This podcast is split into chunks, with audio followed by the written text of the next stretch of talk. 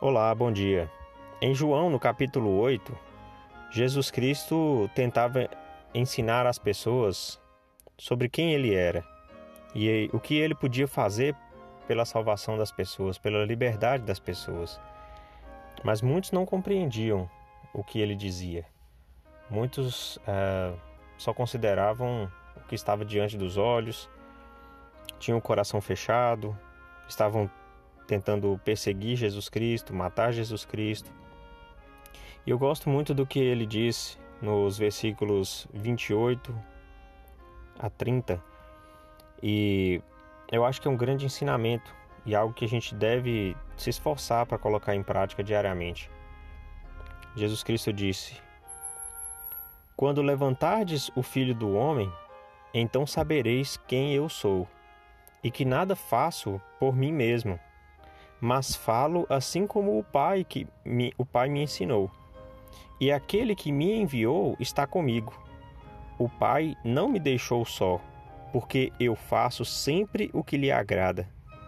E falando ele essas coisas, muitos creram nele.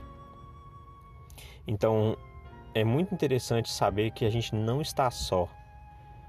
Porque Jesus Cristo deixa essa máxima aqui nesses versículos. A gente não precisa estar só, porque o Pai pode estar conosco se fizermos o que agrada a Ele.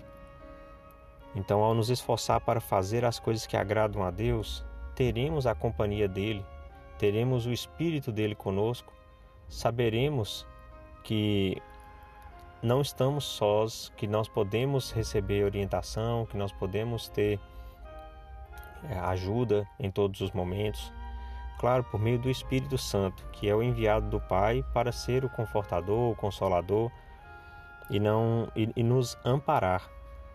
Então nós vamos ter mais fé, nós vamos entender melhor sobre quem é Jesus Cristo e quem é Deus quando nós fizermos aquilo que ele nos pede, que é guardar os mandamentos, que é nos esforçar para sermos melhores a cada dia.